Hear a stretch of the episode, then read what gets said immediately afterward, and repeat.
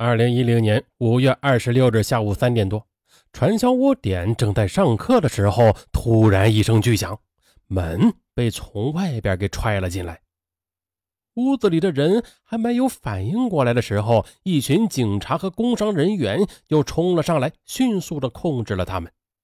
那一刻呀，吴新霞嚎啕大哭起来，他终于看到了丧失已久的自由。后来才知道。洛阳市警方接到了七里河村的群众举报，举报者怀疑此地的几处民房暗藏传销窝点，警方便在群众的指引下，立刻对此地实施了监控，掌握了大量的信息及证据之后，于是一举端掉了这一带的四个传销窝点，所有的传销人员都被带到了公安局询问调查。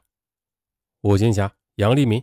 及这个组织其他被骗的受害者，在经调查证实属于被骗加入了传销后，便被遣送回乡。吴新霞，他满身伤痛地回到了武汉的家中。对他消息知之甚少的家人早就担心坏了。父母见他神情恍惚，动不动的就抹泪，猜到了几分。在家人一再的追问之下，吴新霞他只能道出了实情。父母听后啊。对女儿万分的心疼，事后呀，他们又想尽一些办法帮助她走出阴影。在父母的鼓励和安慰下，吴新霞才慢慢的鼓起勇气面对未来。大家先不要走，大家以为这故事完了吗？不，还远远没有结束。二零一零年九月，在家休养了四个多月的吴新霞，她坚强的再次踏入了社会。他谋得了一份武汉市某机械工程公司行政文员的工作。为了不再勾起那段惨痛的回忆，他和杨丽敏彻底的断了联系。吴新霞的生活归于平静。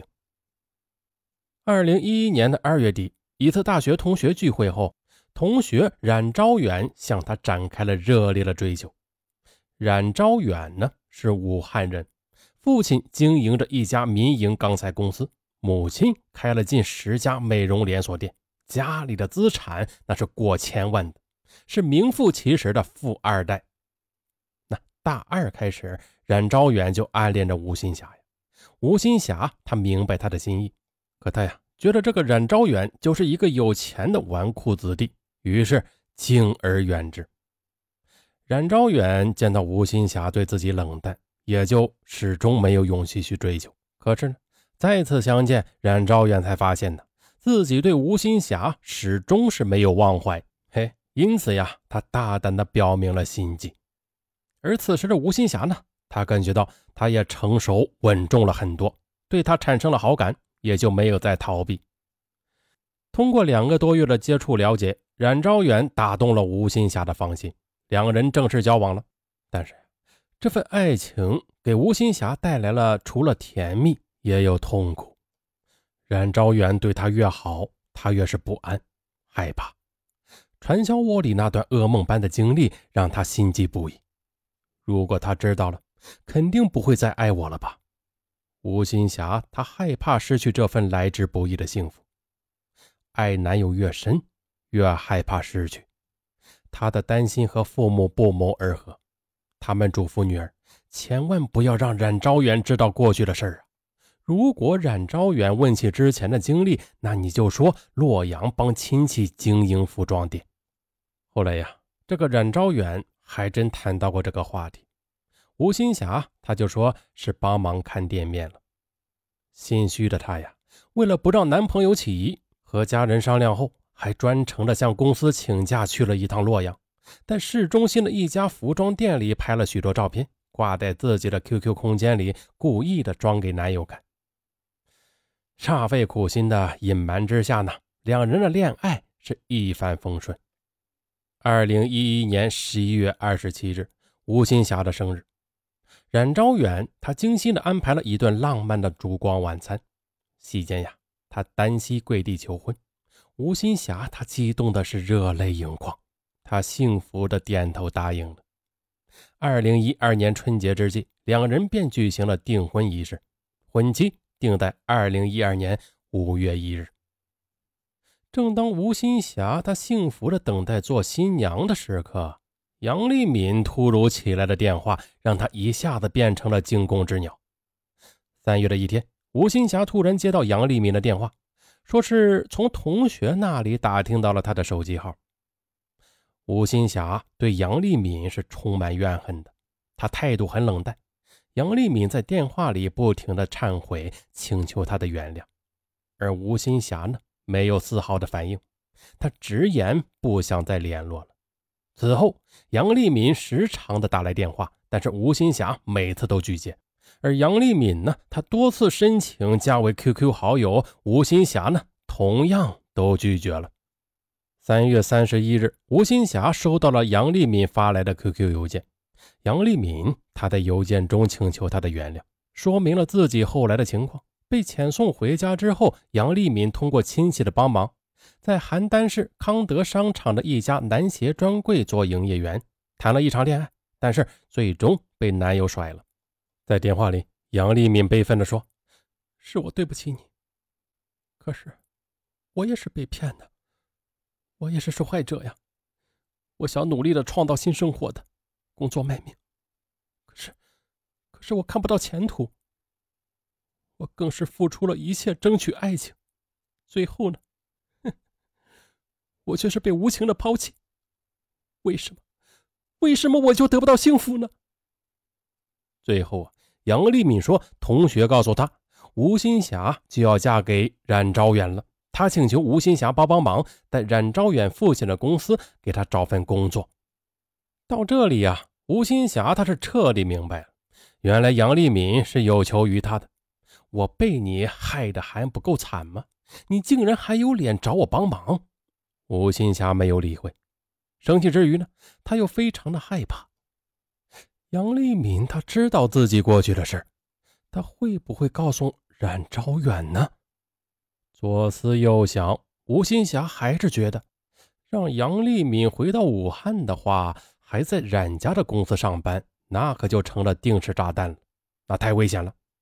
他猜想啊，毕竟是杨丽敏对不起他的，那我即使不帮他，杨丽敏也不至于坏到会报复他吧。因此呢，吴新霞没有理睬，他指望杨丽敏自己识趣儿，不再来打扰了。